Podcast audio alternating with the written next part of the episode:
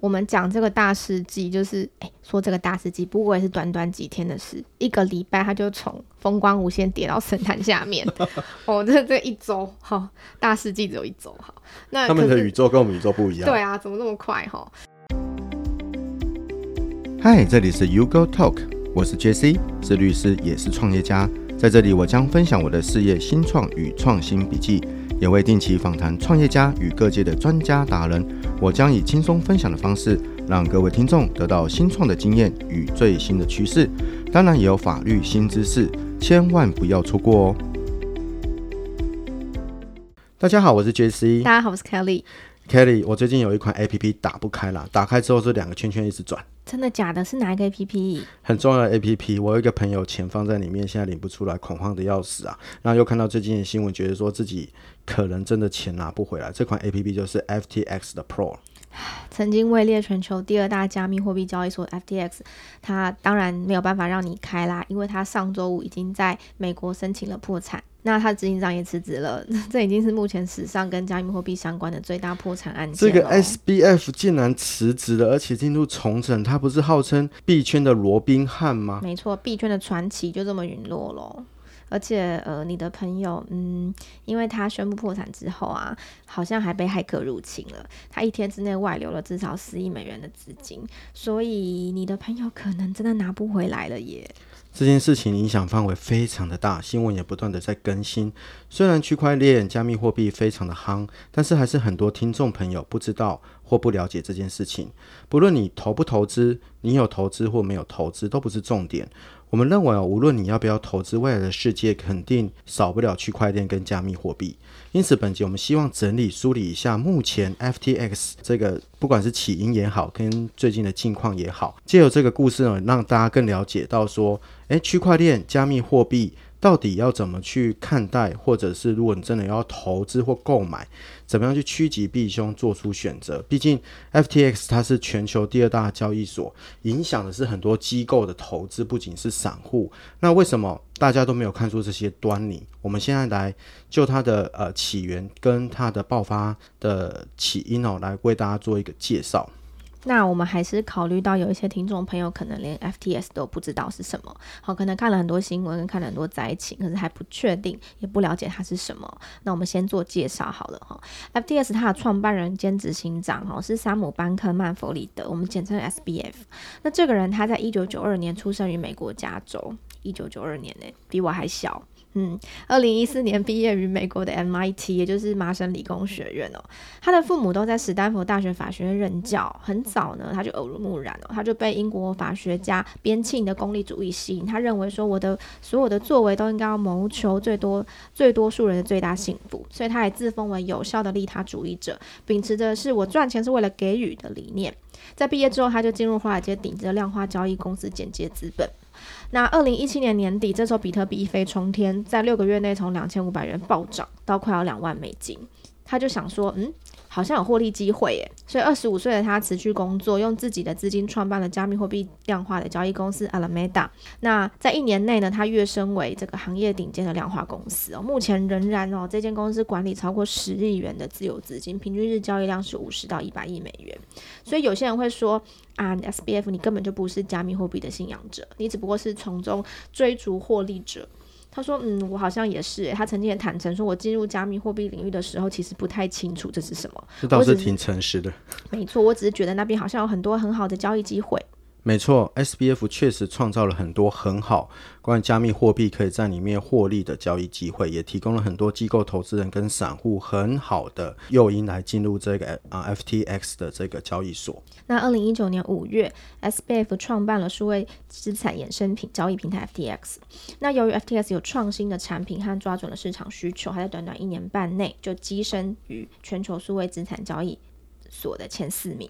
这间公司是在安蒂卡及巴布达，也就是中美洲的一个岛国，位于加勒比海和大西洋之间，好的一个岛国。那它这个岛国以离岸金融行业是一个很重要的经济来源。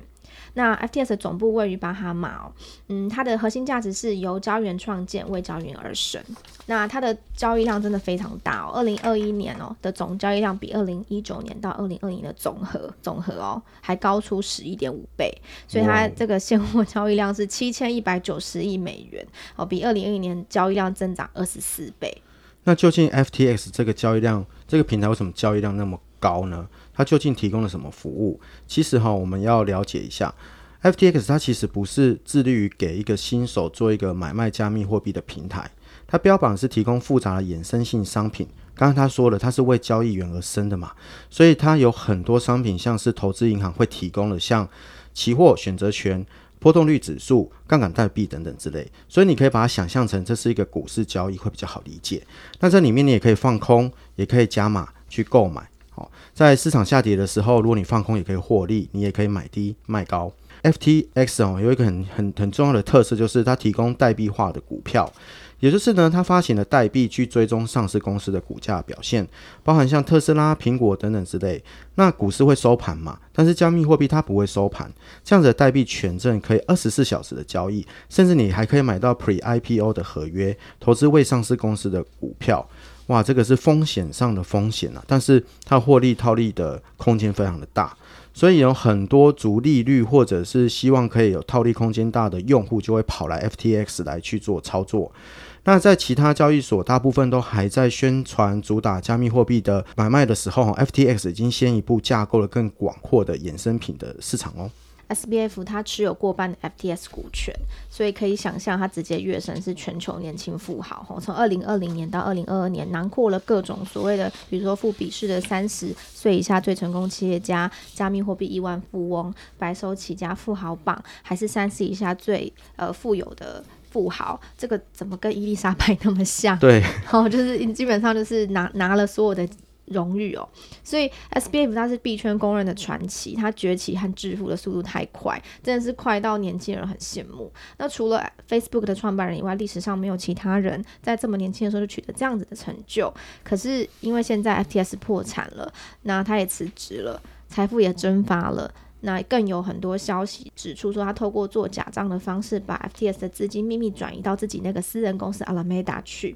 所以他等于从风光无限一起跌落神坛。这个能让让人家真的非常唏嘘啊，因为他的崛起人设是一个与众不同、利他主义的一个呃形象，就最后他还是用了老方法，把 A 公司的钱转到他百分之百持有的 B 公司。那这种老旧的方法，这种掏空公司资产的方式呢，竟然发生在这个我们觉得是明日之星的 SBF 身上，所以我觉得非常的唏嘘。好，Kitty，就像你刚才讲的。这个 SBF 它有做假账的方式，可是这种事情也不至于让 FTX 瞬间面临啊、呃、这个挤兑的风潮，或者是它资产大跌，因为还是会有一段的时间呐、那到底是什么原因让它瞬间会去面临这样的挤挤兑风潮呢？答案是币安哦。答案是币安大幅出售加密货币 FTT。什么是加密货币 FTT？就是 FTS 自己打造的加密货币。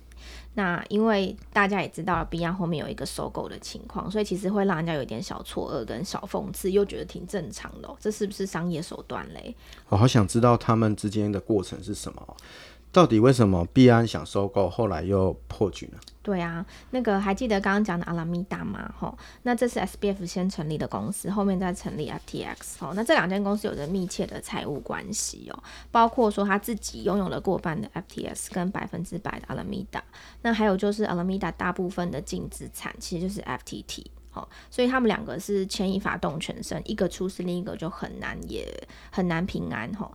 那就是 Alameda 跟 FTX 到底是啊、有什么样的一个问题呢？事发是在加密货币 CoinDesk 的一则报道，它独家披露 Alameda Research 的财务状况哦。从啊从截至到一百一十一年六月三十号，大概有一百四十六亿的资产跟八十亿美元的负债。Alameda Research 的资产负债表上面，大部分都是 FTX 发行的 FTT 代币，包括三十六点六亿美元的解锁 FTT，二十一点六亿美元的 FTT 抵押品，八十亿美元的负债之中，除了七十四亿美元的贷款之外，还有二点九二亿美元锁定的 FTT。这代表了一件事情 Alameda Research 的资产几乎都是建立在 FTX 自己所打造的代币基础，好空虚哦，而没有其他的法币或加密货币的加持，所以 FTX 如果出现了问题 a l a m i d a 大概也跑不掉。这就是刚刚 Kelly 讲的。那在 Alameda Research 的财务状况流出来之后，Alameda Research 的执行长马上在推特公告澄清说：“诶，那其实只是。”我们一部分的报表不是完整的资料，嗯，还没包括。我们公司还有超过一百亿美金的资产，只是他没有去明讲这个资产到底是什么资产，哦，是向外投资的资产还是你现有的资金？他也讲了，内部已经做好避险策略，可是避险策略是什么？他也没有明讲。那他也讲，就算今年加密货币贷款紧缩的状况之下，我们也已经还清了大部分的贷款，可是，在资产负债表却不是这样的展现。那执行长出来喊话了，有没有用嘞？嗯，好像没什么用哈，因为问题是噪音于币安啦，然后币安执行长仍然对外这个宣布说，我要出售币安所持有的所有 FTT，总额是五点八亿美金。那他声称说，我只是借鉴 Luna 事件，想说降低风险，也说，诶，我会尽量降低这个出售行为对市场的影响。可是币安是 FTT 的持有大户，在 FTS 二零一九年推出的时候，币安曾经是早期的投资者之一。所以就是区区的，我们讲五点八亿美元听起来很多，但是在加密货币圈这真的不是非常大的数字。然而因为这次出售后，加密货币圈就恐慌了，投资们就纷纷担心我手中的 FTT 价格还保得住吗？于是就开始出清，开始抛售。那对于 Alameda 来说，它多数资产就像刚刚说的都是 FTT 啊，或是依赖 FTT 而生。那这样子这是一个很大的危机。那连带一个 FTS 平台的用户也会想说，哦。有点不安全感冒出来了，于是急忙的从交易所把现金提出来，于是挤兑风波就开始了。那又来了，SBF 又跳出来在 Twitter 上喊话说：“没事的，大家，我们只是面临的竞争者在用谣言打击我们。FTS 很好，资产也很平安，我们有足够的资金可以支付所有客户的资产，这些资产也不会被拿去投资。我们有能力处理所有提款，尽管大量的挤兑会让交易速度下降，可是不会造成任何资金风险。”好，他喊话了，嗯、可是很明显，他并没有度过这场难关哦。FT 的价格就一路崩跌，崩跌，从二十六美元暴跌到不到五美金哦。然后嘞，然后就在他对外说 F T S 很好很好后几天，就突然出现了呃这个宣可能进行收购的消息，所以可能真的很不好诶。对，所以币安的策略其实目前在从这个阶段看起来是有成功的。嗯，币安的执行长 CZ 哦，他也在推特上表示说，哎，今天下午 FTS 向我们求助啦，说哈，他为保护用户，我们签署了一份没有法律效力的意向书，意向书还没有法律效力，这是怎么定的？好，计划将完全收购 FTX.com，啊，协助应对流动性资金的危机，接下来也将进行完整的尽职调查。那 FTS 的执行长 SPF 也回应哦，他说哈，虽然绕了一圈 FTS。达康最初以及最后的投资者都是同一个人，其实就是 C CZ 啦，因为 CZ 就是他们最初的一批啊入金的投资者嘛。我们已经跟币安达成了 FTS 达康的策略交易达成协议，目前正等到尽职调查的后续程序。SBF 呢也寄了一封电子邮件给股东，他说哈这一次的交易哦，暂时没有办法透露太多的资讯，但是他强调一点就是说，保护用户是他们第一优先目标。保护股东的投资才是第二优先目标。如果这场收购交易完成，全球最大的加密呃货币的交易所就是币安，它市占大概是百分之六十四点一，将会收购第二大的交易所就是 FTX，市占率大概是百分之十点八。那币安在该加密货币领域会更加的稳固，会把第三名 Coinbase 大概市占率是百分之九点六啊抛得更远。题外话，虽然 Coinbase 市占率不高，但是 FTX 的散户用户没呃只占有 Coinbase 的百分之一而已，因为 FTX 大概目呃大部分大概都是机构投资人比较多。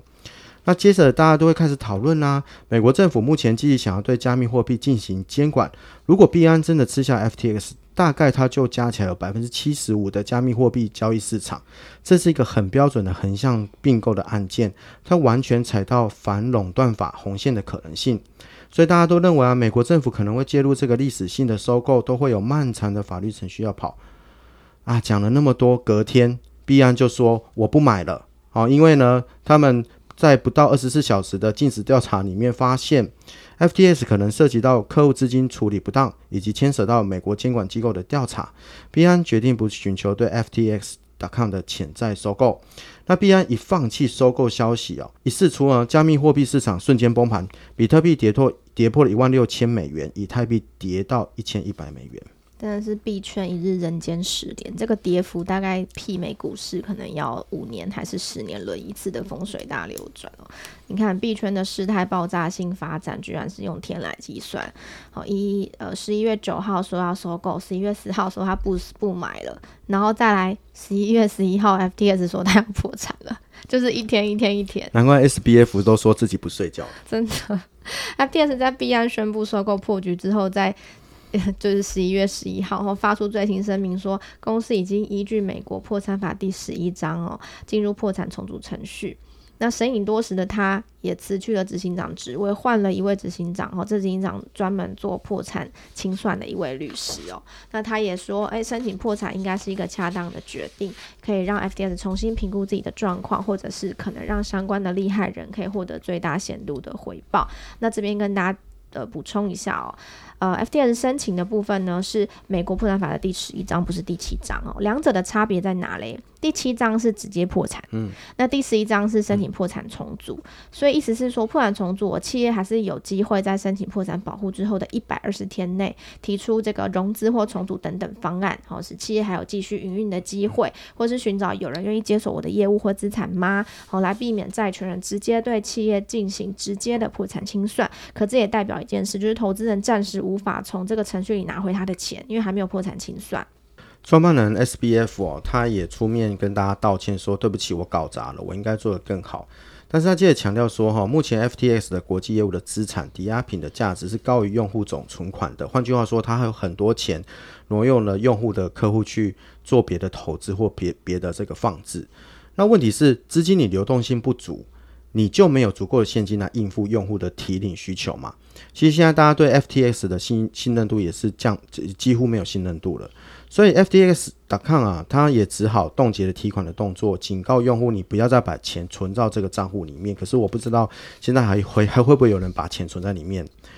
那他也讲了，团队未来一周会全力提高流动性的资金，虽然无法做出任何的保证，但是会尽力而为，直到最后都会把每一分钱提供给用户。这个币圈的罗宾汉哦，讲这些话，大家也希望说他是讲真的啦，因为真的有很多人很多钱都放在里面。那他也讲了，他也做了很多的协商哦，他愿意任何的形式向投资者换取现金，不论是像是举债、出售股份或者两者都可以，就是举债加出售股份。那 FTX 目前大概有八十亿美元的流动性资金的缺口，FTX 的投资者包含像是红杉资本、贝莱德软银等多家知名的投资机构，目前 FTX 都已经跟破产链创办人孙宇晨。就是目前所有币圈里面愿意帮他的人，就只有孙宇晨了。他同意开放用户用一比一将 FTX 上面的资产转换到外部加密货币钱包里面。首波开放额度是一千三百万美元。这个是杯水车薪哎，真的，我拿水杯去救火。孙宇晨也是有点怕怕的啦，所以他先开放一点点嘛，哈。但是呢，还没有其他啊、呃、更大的知名投资机构出手相助啦。红杉资本都已经赔成这样了。那如果 FTX 有办法度过这次难关，他们未来会彻底提高平台的透明度，让所有人都能够确切知道平台上究竟发生什么事。其实 SBF 本来就应该要做这件事情，因为上面的交易量这么的大。还有呢，他也说啊，他会啊、把未来所有的利益相关者，包含投资人呐、监管单位、用户都能认真审查 FTX 的治理。这次导火线就是 Alameda Research。这个 SBF 他们声称哦，他们不会在 FTS 上面再进行交易，目前正在结束交易当中哦，强调推特上各种奇怪的揣测都不是事实。那推文最后哈，他也是觉得 这个 CZ 也是实在是太不不够意思了。他说哈，未来的某个时候，我会对某个竞争伙伴有更多的话要说，但是我现在没有什么资格批评，因为我现在只能说的是 Good job, you win，啊，你做得好，你赢了。FTX 这样子陨落神坛之后，其实我们讲这个大事记，就是哎，说这个大事记，不过也是短短几天的事，一个礼拜他就从风光无限跌到神坛下面。哦，这这一周哈，大事记只有一周哈。那他们的宇宙跟我们宇宙不一样。对啊，怎么那么快哈？可是老实说，受害者只在意一件事情，我要怎么自保嘞？哦，在讨在录今天的 podcast 之前，我跟 Jason 那边讨论了很久。我们其实对这件事情是。我们先建议大家保存证据，就是 FTS 网页跟 APP 目前是它，你今天说是转圈圈打不开是吗？我昨天就打不开啦。哇，那还来得及吗？因为在未完还那个完全关闭之前，我们是建议你可以先把，比如说有个人资讯、时间记录，还有这个交易记录的资产余额等等，这些都先截图保存。你之前曾经有跟 FTS 申请出金过吗？有申请过的话，也会有一些信件，那有入出金的记录都一并保存。可是现在打不开，会啦，这些入出金、入出金应该都有信件。可是如果你刚入金，你还没有出金的时候，还不会收到信件，尤其是已经开始出现问题，你有可能没有收到这些信件哦。对，因为事发之后来检讨哦 f t s 其实是一个中心化的交易所，那中心化就意味着所有交易记录建立在它内部的账本。嗯、呃，我们没有办法排除账本被删除或篡改的可能性，因为现阶段前景不明。那呃，比较悲观的想法是因为跨国诉讼成本很高，所以我们还是建议先保存证据。日后是不是你们要采取法律动作，或是参与破产清算，这个用户们大家都可以再做考虑。那呃，从新闻上来看，也从这个周遭朋友来看，吼，台湾真的有很多受害者。计算上，台湾应该有超过呃五十万到六十万的受害者，以持币比率来说。呃，有看到新闻说，亚洲区组成了一个受害者群组，六千个人入群哦，损害金额破一亿美金，所以刚刚的一千三百万美金才真的是杯水车薪，因为这不过是亚洲区的，也不能强迫人家一比一比，那 FTT 根本就没有价值，它已经很好了。愿意愿意伸出援手真的很棒，只是就会看到会觉得心里抖抖的，觉得投资人蛮可怜的。嗯，那金管会。一定也收到很多人，金管会怎么讲呢？我好想知道啊。金管会有什么这样建设性的这个回应？其实我觉得这边太有趣了，因为有关加密货币该不该管，金管会一直不想管。基本上台湾所有的机这个政府机关都很想甩手说跟我无关，因为第一个很难动，第二个怎么管都不知道，所以。嗯呃，目前政府机关是相对消极，所以这件事一出事，我猜金管会心里偷偷觉得幸好躲过了一灾。嗯、哦，他被询回应说，因为发行机构不在台湾，所以无法统计多少人受害。嗯，好好简单的回应哦。嗯、那财政部说，如果你过去有申报加密货币的财产交易所的，你就可以申报损失哦。呃，可是谁会申报？他说节税了，就是大部分人是不会申报的，就是嗯，就是会会想要。呃，进行加密货币交易，基本上本质上就有一点反抗政府审查的味道在。不过确实啦，Kelly 刚刚建议大家还是先把证据保留下来。虽然 APP 现在已经打不开，但是如果你之前有收到 FTX 来信出境入境的记录或链上的出入境的这个记录，你们都啊出境的记录，你们都把它保留起来，因为这一百二十天的重整，搞不好会燃起一个新的希望。那也或许他真的有啊筹到这个八十亿的。啊，美金的流动性资资金的缺口，你们是可以获得补偿的。嗯，我们还是不去评断，我们这一集没有要评断信仰者和非信仰者，还是是不是受害者的对错。因为其实，在收集资料的过程中，看到了蛮多人是觉得说啊，这个没有基本面的东西，大家何必相信？那相信了，承担风险也应该的，但。这个我们我们想的事情是这样，就是未来它仍然会有一席之地。那未来这一切都是历史，我们希望透过这样一次一次的教训哦，看能不能让风险降低，或者是怎么样的讨论，或者是修正，它可以更成熟、更稳定。对啊，其实其实真的这个都是事后我们去做检讨。因为毕竟我们也没有获得那么多的资讯去判断说是不是有警讯，我们就是一般的投资人，不然我之前也不会买了一堆比特币上 FTX 上面去做放贷，赚了一些啊、利息钱嘛。那个都是因为它有一个高利率去吸引我们进去，就当时我真的不会想到那么多，尤其是网络上对 FTX 的称赞有加，我们就觉得哇，这个是 reliable 的 institute，这个是一个可信任的机构，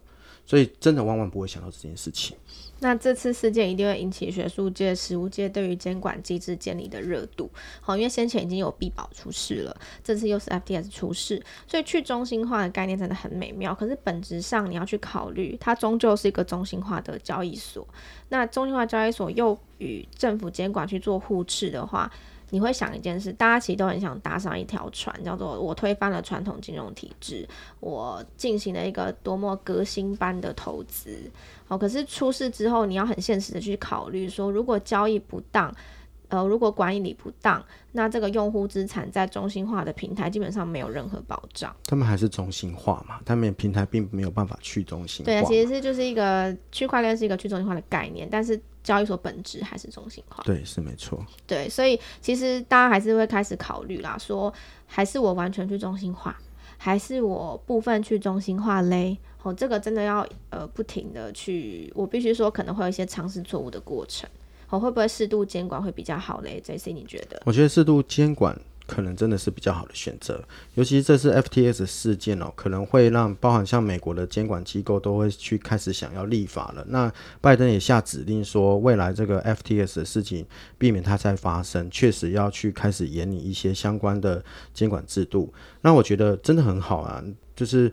换个方向来想，就是说，未来这样子中心化的交易平台开始有人监管，也可以促使所有的加密货币的平台业者都尽可能提供各种保障跟自律。我今天才看到这个币安的新闻说，诶，他啊、呃、促使跟这个宣扬说，啊、呃、各个交易所我们去成立一个加那个交易所的协会，让我们共同跟美国的监管机构去建立一个监管的机制。好，这 B I 也开始去想这件事情，因为很有可能下一个就是他嘛。那形同优化了整个加密货币的平台市场，譬如说呢，让这个平台让投资人可以去检验哦这个资产的储备证明，平台提高准备金比例等等之类的，避免投资人因为一个平台陨落而降低对其他品牌的信任，而危及了整个市场。我们建议投资人呢可以建立下面的心态：第一个，首先还是先确认自己的投资习惯了，你是不是？可以接受高风险的投资，若不行的话，不要随意的跟风跟不熟悉的领域。我还是再一次强调，网红推荐的 NFT 跟所谓的一些你不熟的啊，这个这个所谓的加密货币都不要去买，因为你要你不知道这个它的利润基础在哪里。FTS 这么大，它还是发生了问题。所以呢，你还是要优先去考虑传统金融的方式，因为呢，传统金融方式已经建立相对完整、完整、完善的保护机制跟监管机制。当然，相对完整、完善的呃保护机制，不代表就完全没有风险，因为本来每个投资都有风险，只是说如果真的产生一些不可控，而不是因为这个市场的跌落，而是自己本身交易所的危机的话，那你。你有这个监管机制，至少可以保障到你。譬如说，像是储备证明或者是准备金，可以去做赔偿。再者，如果确认自己可以接受，可以考虑承担加密货币交易的风险，那你就要慎选交易货币的平台啦。譬如说，像是这平台是不是有强大的技术后盾啊？有比较高的资金准备率啦？可否随时确认资金储备证明？可是这件事情呢，放在 FTX 这件事情真的没有办法让人意料，因为它的。资金的准备率，那时候我要去做比特币放贷的时候，其实我上网去查，它算是全世界数一数二。只是你真的没有办法去想到说，这个 SBF 竟然把 FTX 的这个资金挪入到 Alameda 里面，那平台是不是本末倒置，没有这个强大的技术或资安的维护，却又花大额的费用行销广告，这个也要特别注意。平台给出了高额利率的回馈，有没有注意这是从哪里来的啊？有没有锁本啊？如果不清楚收益来源，就要更谨慎，否则可能长期烧钱补贴或后金拿来付前金，经营一定会出现问题。因为在正常的商业模式里面，并不存在长期补贴用户又能够长远存活的模式。所以说呢，以我的经验来讲，那时候在比特币放贷竟然有那么大的这个利息的收益，其实我也会觉得有点。嗯，它到底是为什么可以这样子有这么大的收益呢？那所以，投资人要避免贪念赚到利息，最赔掉本金。所以，我们大家还是要回到正常的商业模式去思考，到底为什么他是做了什么事情，可以让你得到这样相对应的啊利息。嗯，我们刚刚分享了很多原则，其实，在 FTS 这个事件上，真的这些原则都多少有一点事后论呐，因为他曾经这么大嘛，但是并不是。大家都没有躲过，我们这边分享一个例子好了。哈，有一间公司有躲过去，就是我们上一集提到的 XREX，好，创办人黄耀文哦，他有提供当时他们从 FTS 抽手的警讯给大家做参考，就是说如果之后，呃，我们必须说加密货币、区块链或乃至交易平台永远不会消失的，我们认为它不会消失。那也不太可能，因为 FTS 倒了，大家就再也不碰。因噎废食不是大家的风格，哦，不是这个世界的风格。嗯、所以，如果我们大家可以参考抽手警讯来做之后的选择，可能会更有帮助哦。那首先呢，他们提出了第一个是说，FTS 提供了齐头式的高利率哦的吸金，可是放款利率不同，也就是说，FTS 它提供了所有币种，它有一个齐头式而且很诱人的高利率，就是八趴嘛。或就是一万以下八趴，一一万以上五趴。那可是实际上常理上做得到吗？所有币种齐头式，诶，没有考虑每一个币的，比如说汇率或是它的可不太现实可可粘性，吼，就是有这么好的高利率吗？真的正常吗？它又自动复利，然后它又不绑你不绑你不限额不锁仓，这么优渥，那平台不就是一直烧钱吗？按理来说，这看起来很像是一个包装很美好的庞氏骗局。真的蛮像的。那会推出这个商品，你就想象我一定是吸钱嘛，就大家一定很开心，我赶快把钱丢进去，我可以八拍，谁还要去傻傻丢股市？好或者说我想要加速成长，让公司突然间吃下很很多市占率。好，你可能会想说，FTS 应该不会缺资金吧，所以你就把钱投进去。可是你要想一件事，它可以亏损多久？如果这个真的都是在补你、补你、补你的话，它可以亏多久？会不会他的钱其实是？我拿后面投资人丢进来钱，我去付你前面的八趴。好，那再来就是，如果你有发现这个平台有一些交易迟延啊，或 API 断线，或者是高层开始默默的闪人，诶、欸，这也怪怪的。嗯，因为 Threads 在八月底的时候，他发现，诶、欸，这个。有回报说，嗯，这个 FTS Pro 的部署的交易好像持续发生交易迟延，他就跟外部的合作团队一直在确认这件事，比如说 API 断线啊，或订单无故被取消啊，这些都让 s t r e s s 很警觉。他觉得说，嗯，你是一个线上交易平台，是一个二十四小时不断线的平台，断线对你来说，这个声誉是致命伤，或者这个谁敢在你上面就是承担这样的风险，所以。有一个可能是啊、呃、，FDS 它背后的资金压力已经大到他们不得不这么做了。嗯，先先暂时交易，先暂时断线一下，缓和一下嘛。没错，尤其是 Alameda 共同执行长也曾经这个发现这个无预警离职，代表不是只有一个执行长啦，哈，他的共同执行长曾经无预警离职，嗯、这件事情越来越频繁的情况下，Threads 就决定说，不然我先停下来好了，我先停止在 FTS 一切的避险跟套利机制。嗯。Threads 撤资两周之后，他还是有持续观察 FTS 的状况。没想到就发现，哎，九月二十六号 FTS 突然调降了利率，他停止了所有币种的起投式利率。怎么可以呢？没错，我进去就是因为 FTX 的这个利率很好啊。真的，所以很多加密货币的合资群组就狂骂和鼓吹大家大量提啦，我不要放你这了。那这些逐利而居的用户，其实很多交易所不惜风险，要维持高利率，也要把他们吸住。嗯，可是引爆了这样的撤资之后，FTS 哎，居然因为这样子的撤资，又改回了原本的利率。所以这发现也代表了一件事，就是有有没有可能有一个巨大的漏洞啊？因为他们这种小规模用户的提领，他就受不了回来这个原有的利率吧？没错，刚刚那个呃，Jesse 有提到哈，FTS 它大部分有大量的用户其实是机构哦，其实是。